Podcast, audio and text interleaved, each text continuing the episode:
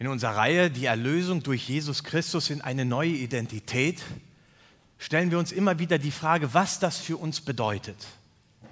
Ich glaube, ganz viele Dinge haben wir ganz, ganz häufig gehört, so dass sie an Bedeutung ein bisschen verlieren, weil sie so bekannt und vertraut sind. Wir haben heute ganz viele Lieder gesungen, ich weiß nicht, ob es euch aufgefallen ist, die immer wieder das beschreiben, was es heißt, dass wir Gott als Vater haben und dass wir Kinder Gottes sind. Kinder Gottes. Das ist das höchste Privileg, das es gibt.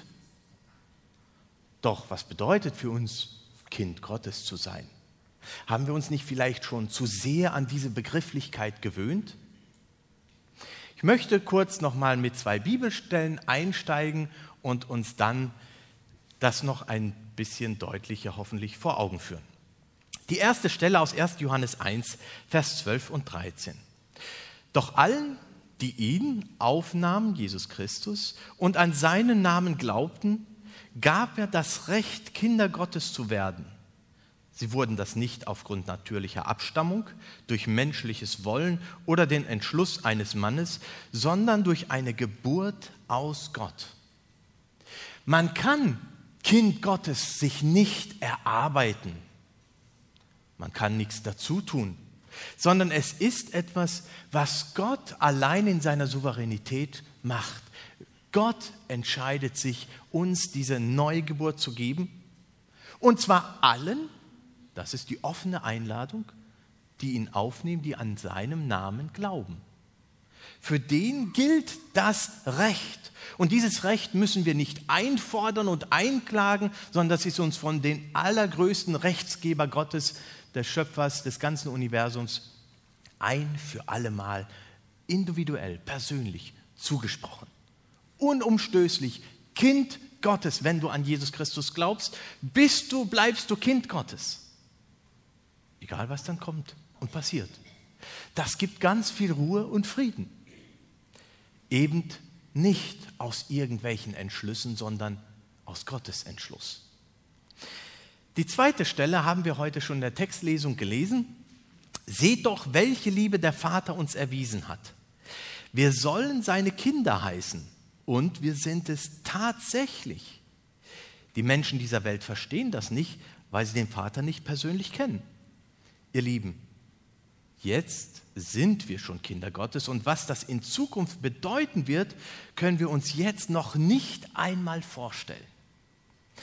Das heißt, wir sind schon jetzt Kinder Gottes und trotzdem haben wir noch keine Ahnung, was das zukünftig bedeuten wird, Kinder Gottes im Himmel zu sein. Wenn wir nämlich nur mal das nehmen, ein Kind Gottes hat ja auch Rechte, beziehungsweise ein Erbe ist er dann ist es so, wenn wir ganz menschlich denken, das Erbe wird wie in einer Torte schön aufgeteilt. Und je mehr Erben es gibt, desto weniger kriegt man vom Kuchen ab. Bei Gott ist es völlig anders. Wenn wir Erben, Kinder Gottes und somit Erben Gottes sind, kriegen wir den ganz kompletten Kuchen für uns, genauso wie der andere auch. Da wird nichts weniger. Das kann man sich gar nicht vorstellen. Deswegen heißt es hier, wir wissen noch gar nicht, was das für die Zukunft alles bedeutet. Wir kriegen eine leise Vorahnung, aber fassen können wir es noch gar nicht. Aber was feststeht ist, dass wir tatsächlich Kinder Gottes jetzt im Moment schon sein dürfen, sobald wir an Jesus Christus glauben. Dass er uns die Schuld vergeben hat, macht er uns zu seinen Kindern, ein Kind Gottes höchste Privileg auf Erden. Und trotzdem fällt es uns schwer, über dieses Thema zu reden, das so wirklich zu greifen für den Alltag. Und so ist es auch, weil wir eher gewohnt sind, wie bei diesem Bild, auf den Baumstamm, auf die Äste und Blätter zu schauen. Das, was man halt sieht, das Verhalten, die Umstände und so weiter. Aber diese Identität ist ja viel mehr die Wurzel, die den ganzen Baum hält und Kraft gibt, damit überhaupt was sichtbar wird. Aber über diese Dinge fällt es schwer, darüber nachzudenken, sie zu verbalisieren, sie so konkret zu machen, dass sie uns irgendwie was geben. Trotzdem sind sie so grundlegend wichtig wie ein Baum, der keine Wurzel hätte, der wird beim nächsten Windstoß umkippen. Wenn überhaupt der Windstoß noch benötigt würde. Und so ist es nicht verwunderlich, dass nach laut neuesten Studien 62 Prozent der postmodernen Deutschen in ihrer Identität verunsichert sind. Wer bin ich eigentlich? Und die Antwort fällt den meisten Menschen sehr schwer. Sie versuchen es mit verschiedenen anderen Konstrukten und der Professor Kolb hat es sehr gut in dieser Patchwork-Identität dargelegt. Er sagt, jeder Mensch macht irgendwelche sozialen Erfahrungen und dann sagt er, da kommt jemand und sagt, ach, bist du aber ein hübsches Mädchen. Aha, also bin ich ein Mädchen.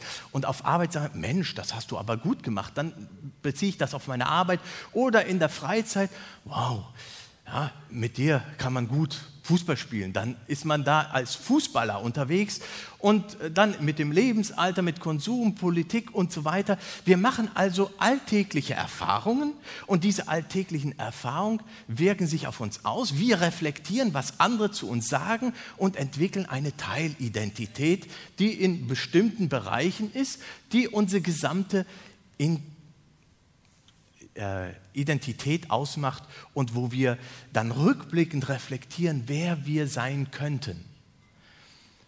Und dadurch verhalten wir uns dementsprechend, suchen neue Kontakte, wo das wieder sich verstärkt und so geht der Kreislauf immer weiter.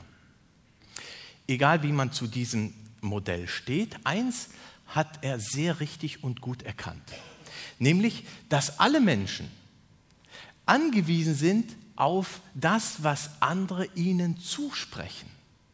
Wir können also unsere Identität nicht aus uns selbst heraus beziehen. Wer nur an sich selbst glaubt, glaubt eine Illusion.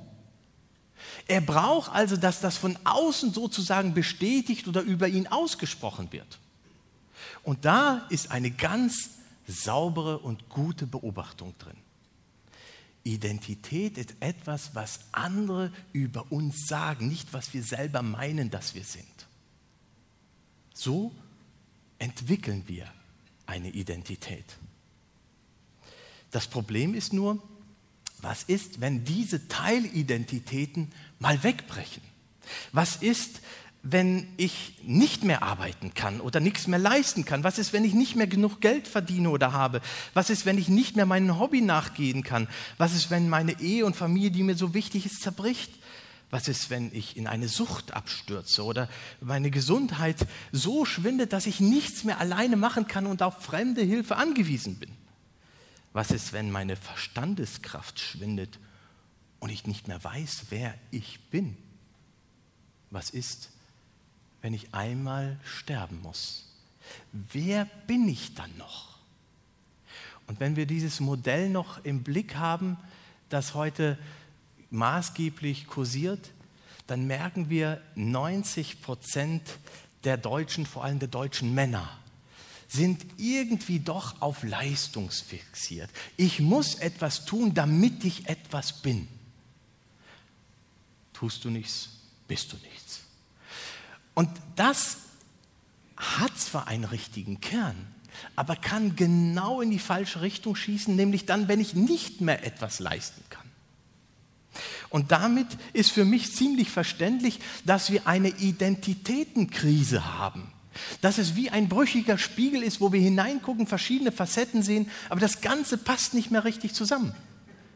Und wir kriegen es auch nicht mehr ganz stimmig hin. Und ich möchte da heute versuchen, ein bisschen einzusteigen und uns eine Gegenüberstellung anzubieten. Einmal die geistliche Identität von Gott, dem Vater, die er uns zuspricht als Kinder Gottes. Und das ist das Beste, was wir haben können, denn die ist an keine Leistung, keine notwendige Bedingung gebunden. Und den Worst Case, was ist, wenn Menschen ohne einen Vater aufwachsen mussten. Hat das denn so eine wichtige Bedeutung, die Vaterschaft? Und ihr seht, ich habe schon gleich defizitäre Identität hineingeführt, denn es gab einen großen Aufschrei in der Wissenschaft 1982, sehr umstritten, ähm, auch nicht ganz sauber geforscht, aber sehr erschütternd. Und ich möchte euch die Zahlen kurz vorstellen. Darin heißt es, dass 63 Prozent aller jugendlichen Selbstmörder ohne einen Vater aufgewachsen sind. 71 Prozent der schwangeren Teenager ohne einen Vater aufgewachsen sind. 90 Prozent aller Ausreißer und obdachlosen Kinder ohne einen Vater leben. 70 Prozent der Jugendlichen in vollstationären therapeutischen Einrichtungen ohne einen Vater auskommen. 85 Prozent aller jugendlichen Haft Häftlinge ohne Vater aufgewachsen sind. 71 Prozent aller Schulabbrecher ohne Vater groß geworden sind. Selbst 75 Prozent aller Heranwachsenden in Drogenentzugszentren ohne Vater groß geworden. Wie gesagt, sehr umstritten, auch nicht sauber geforscht. Aber das hat einen Schock in der Wissenschaft ausgelöst. Und man hat gesagt, wenn der leibliche Vater so wichtig ist, dass man so viel Negatives zurück auf eine Vaterlosigkeit führen kann, ja, dann müssen wir doch noch mal genau nachgucken, wie wichtig das ist. Und so habe ich mal ein paar wichtige und aktuelle saubere Forschungsergebnisse uns rausgesucht und präsentiere sie uns. Also, die Auswirkung der Vaterlosigkeit ist in erster Linie weniger ausgeprägtes männliche Identität und ein instabiles männliches Selbstkonzept bei Jungen. Bei Mädchen war es ein bisschen weniger signifikant, also es war so gerade an der Grenze und beim Jungen war es sehr, sehr deutlich. Also das Erste, wer bin ich? Wenn der Vater nicht da ist, ist eine ganz zentrale Frage, die aufbricht. Das ist einfach so. Zusätzlich haben sie festgestellt, vermehrtes Auftreten von Ängstlichkeiten und Unsicherheiten. Psychisch seien diese Menschen labiler, halten ein geringes Vertrauen in anderen, hätten wiederum ein größeres Bedürfnis nach sozialer Anerkennung, machen entweder total hohe Leistung und werden so richtig etwas oder umgekehrt versacken in sich selbst, haben Minderwertigkeitsgefühle. Da haben wir das andere. Oft fängst du in der Schule an niedrige Schulleistung, häufig Regelverletzungen in der Schule, aggressives Verhalten und generell Anpassungsschwierigkeiten für neue Situationen, Schwierigkeiten beim Eingehen von langzeitigen Verpflichtungen und wenig weit entwickeltes moralisches Urteilvermögen schließen die Forscher daraus.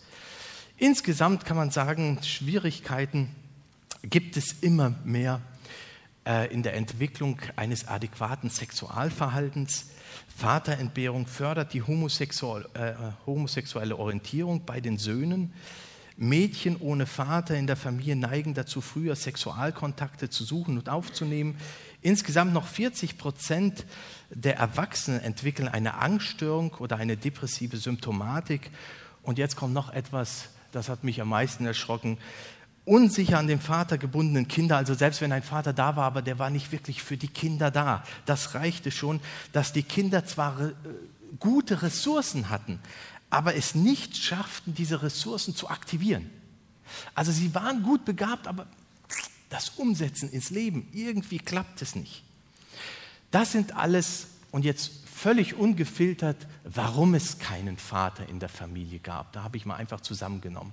Das Gute daran ist, Gott sei Dank, diese negativen Folgen, die ich jetzt sehr deutlich dargezeigt habe, die können durch eine Präsenz einer elterlichen, meist männlichen Bezugsfigur ähm, stückweise bis fast vollständig kompensiert werden, also sehr, sehr deutlich abgemildert werden. Das heißt, wenn man keinen Vater hat, aber einen guten Opa oder Onkel, der sich wie ein Vater um einen kümmert, dann können diese negativen Auswirkungen wirklich so weit zurückgehen, dass man sie gar nicht mehr bemerkt.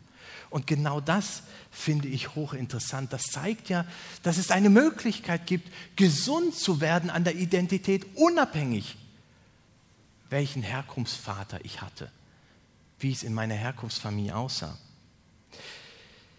Je ausgeprägter also diese Vaterentbehrung für den Einzelnen ist, desto höher ist der Grad der Verletzung und das will kompensiert werden. Entweder in einem Grad der Überheblichkeit, je nachdem wie die Verletzung ist, oder in einem Grad der Minderwertigkeitsgefühle.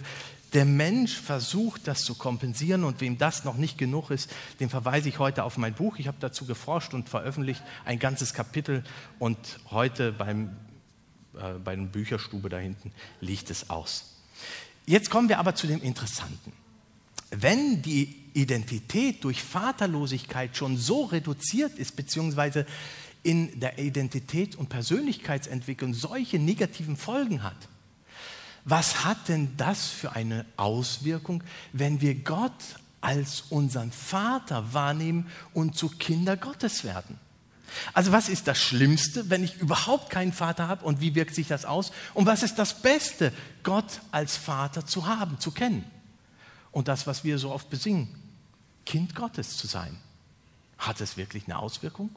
Nun, eins habe ich schon dargestellt, es kann durch eine andere Bezugsperson und auch durch Religion, also Gott, dem Vater, bis vollständig kompensiert werden. Das ist schon mal ein guter Ansatz. Aber was machen wir, wenn in der Wissenschaft dieser Ansatz weggeleugnet wird, wenn wir eine äh, gottvaterlose Identität haben? Nun, dann bleibt einfach nichts übrig, so wie Nietzsche es gesagt hat, Gott ist tot. Aber Gott hat Nietzsche, Gott sei Dank, überlebt. Nietzsche ist tot, schreibt ein Sprayer drunter und meint, Gott ist immer noch da, für uns da. Und so wollen wir uns das mal angucken, was das bedeutet. Gott, der Vater, als Vorbild für jede Art von Vaterschaft. Paulus betet in Epheser 4, Vers 3, Vers 14, Deshalb beuge ich meine Knie vor dem Vater, der der rechte Vater ist über alles, was da Kinder heißt, im Himmel und auf Erden. Das finde ich interessant.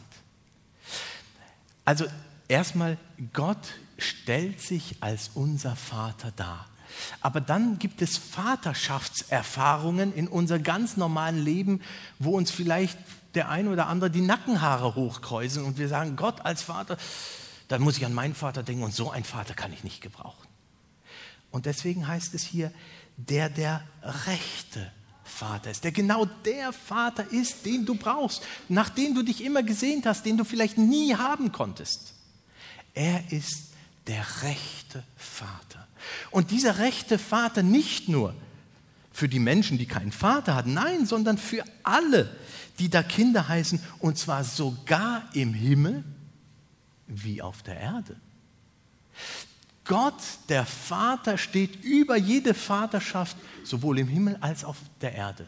Und deswegen betet Paulus weiter, dass wir von diesem rechten Vater Kraft bekommen, nach dem Reichtum seiner Herrlichkeit, eben geistlich stark zu werden, das zu fassen, was das bedeutet, dass wir den rechten Vater haben, dass wir am inwendigen Menschen zunehmen, dass unser Glaube gestärkt wird und wir fest verwurzelt sind und in der Liebe Gottes, die zu uns besteht, fest gegründet sind weil es etwas mit uns macht, wie wir einen Vater haben. Und wem das noch nicht reicht, den möchte ich noch ein paar andere Argumente bieten für die Vaterschaft Gottes. Allein in der Bibel finden wir ganz häufig Begrifflichkeiten, wo Gott sich als Gott des, der Vater offenbart. Und zwar Epheser 6, 14. Ein Gott und Vater aller. Oder Vater der Barmherzigkeit, 2. Korinther 1,3. Also er hat Mitleid mit dir wie ein Vater, der, der leidet mit dir mit, der kriegt alles mit. Vater der Geister, gerechter Vater, da gibt es keine Ungerechtigkeit, der der rechte Vater ist, der heilige Vater, wo nichts Falsches oder Verborgenes ist. Der Vater der Herrlichkeit, der alle Möglichkeiten besitzt, um dir das zu geben, was du brauchst. Unser Vater im Himmel beten wir. Der Vater des Lichts. Und Licht meint, das ist hell, rein und da gibt es keine dunklen Flecken. Alles, was er tut, ist gut für sein Kind. Und ganz besonders und explizit der Vater der Waisen und Witwen. Die, die alleine klarkommen. Ich bin für euch da, sagt Gott und nennt sich so als Vater für diese Menschen. Und das ist ja, was wir auch gesungen haben. Mein Gott aber wird all euren Mangel ausfüllen nach seinem Reichtum in Herrlichkeit in Christus Jesus.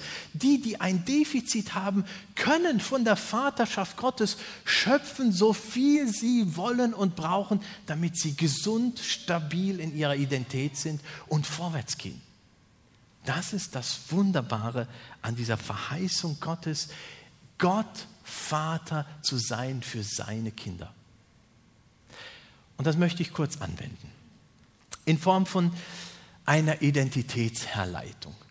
Also wir versuchen als Menschen und sind dazu geneigt, uns durch verschiedene Dinge, die andere uns zusprechen, über Zugehörigkeit, Selbstwert, Kompetenz, unsere primären Bedürfnisse an Bedeutung und Sicherheit irgendwie aufzufüllen. Wir möchten etwas sein und wir möchten auch in Sicherheit sein.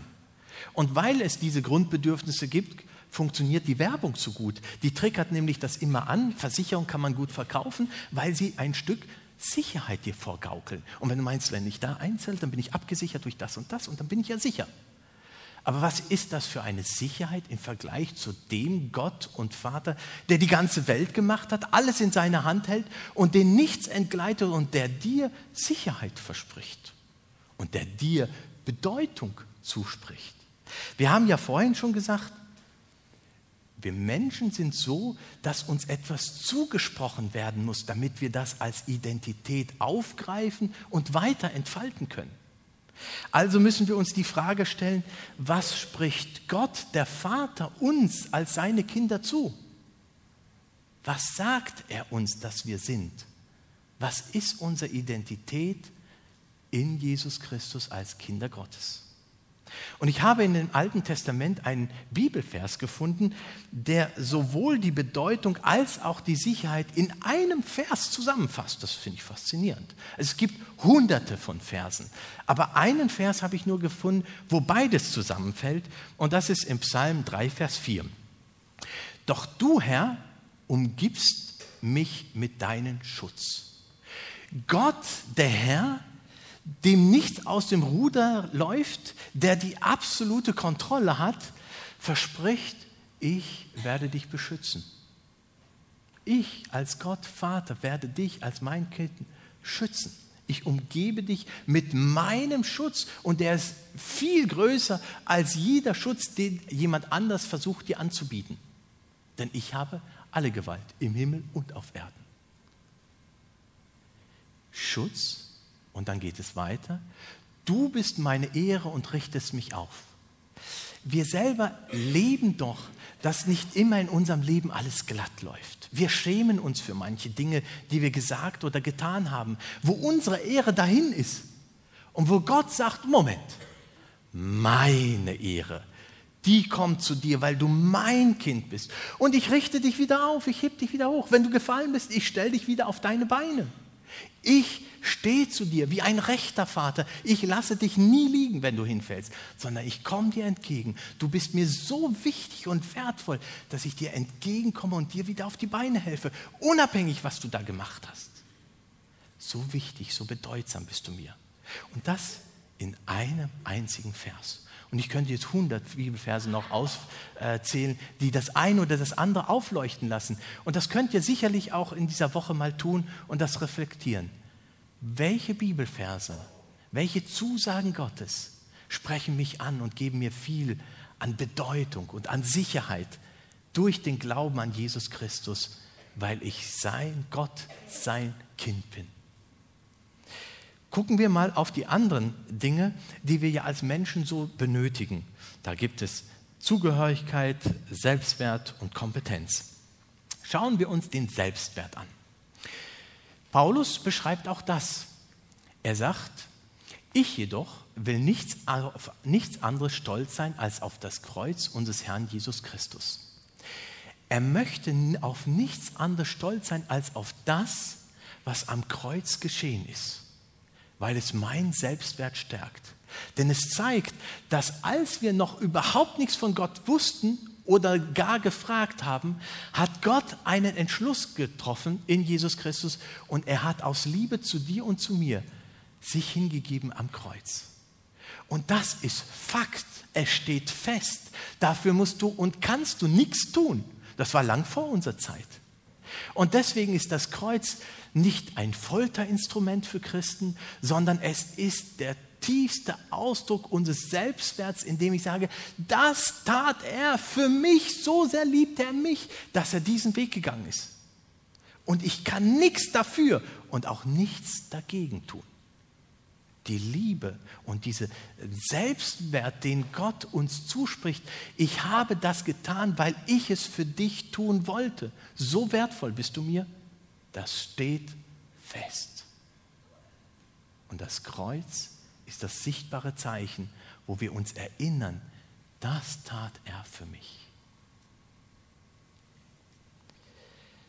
Die Zugehörigkeit. Aber unsere Heimat ist der Himmel, wo Jesus Christus, der Herr, lebt. Wir leben hier auf dieser Welt. Wir brauchen auch hier in dieser Welt, dass wir irgendwie zugehörig sind und so weiter. Aber als Kinder Gottes ist das nur ein Teil von dem, der in uns hineingelegt wurde. Was das noch zukünftig bedeutet für die Zukunft, das können wir noch gar nicht umreißen. Das ist so gewaltig.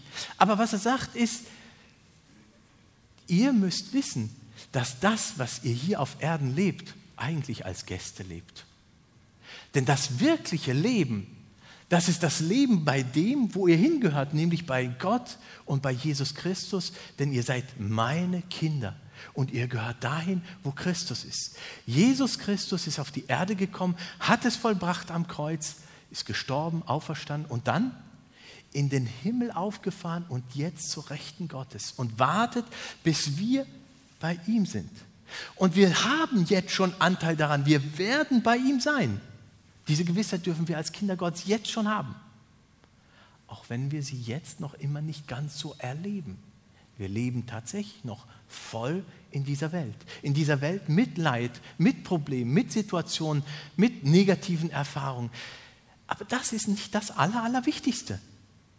Das Wichtigste und Schönste kommt noch. Kinder Gottes, bei Gott selbst, bei Jesus Christus zu sein. Das ist, wo wir eigentlich hingehören. Und jetzt dürfen wir mit dieser Vorahnung vieles hier schon durchhalten und es bewältigen. Unsere Kompetenz. Wir Menschen möchten ja gerne was tun, deswegen ist es ja auch so äh, angenehm, wenn ich etwas tue und dann es belohnt bekomme und sage, ah, das habe ich geschafft. Ja? Und Gott macht es auch so. Er sagt, ich begabe dich mit Kompetenzen, denn alles in mir oder denn alles ist mir möglich durch Christus, der mir die Kraft gibt, die ich brauche.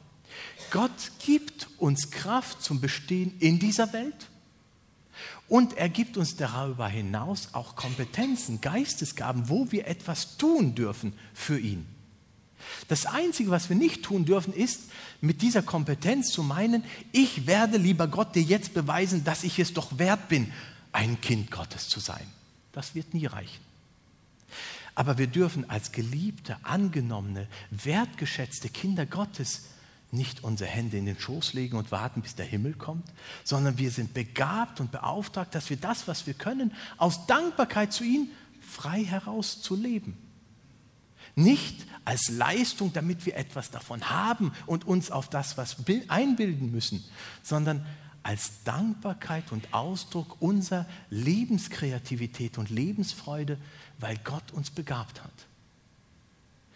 Also zusammengefasst, Gott gibt uns ohne Vorbedingung, ohne etwas und spricht uns Identität zu, die unsere Bedeutung, unsere Sicherheit, Zugehörigkeit, Selbstwert und Kompetenz erfüllen. Wir leben aber genauso in einer Zeit, wo wir verschiedene andere Dinge miterleben werden und die nicht unbedeutsam sein können, die wir auch nicht ausblenden können. Wir sind halt das, was wir beruflich sind oder das, was wir familiär sind und, und, und. Das ist nicht dadurch weg, aber es ist von vielen Faktoren abhängig, dass ich das ausleben kann. Und wenn das mal wegfällt, hilft all das nichts mehr, weil ich da nicht mehr was leisten kann. Aber das, was Gott mir als Kind Gottes zuspricht, ist völlig unabhängig von jeder Leistung, von jeder Möglichkeit, nur etwas dafür zu tun. Es ist mir im wahrsten Sinne von Gott durch Jesus Christus geschenkt und wird mir als solches zugesprochen. Und das macht die Identität rund, stimmig. Das gibt uns Kraft für den Alltag trotz Niederlagen und trotz Bemühungen ein guter Arbeits- oder Christ im Arbeitsleben zu sein oder in der Familie als Vater oder als Mutter oder in sonst welchen Lebenssituationen, dass wir bewusst als Christ so leben wollen und doch uns darauf nicht einbilden müssen, dass alles klappt. Und wenn es nicht klappt, dann bin ich das nicht wert, sondern der Wert, den Gott uns zuspricht und die Bedeutung und die Sicherheit ist völlig unabhängig von all unseren Teilidentitäten, wenn man das so sagen möchte. Damit komme ich zu Fragen. Und die erste Frage lautet, woher beziehst du deine Identität? Mit was identifizierst du dich? Was gibt dir dieses Gefühl, bedeutsam, geliebt, wertvoll zu sein? Wo fühlst du dich zugehörig?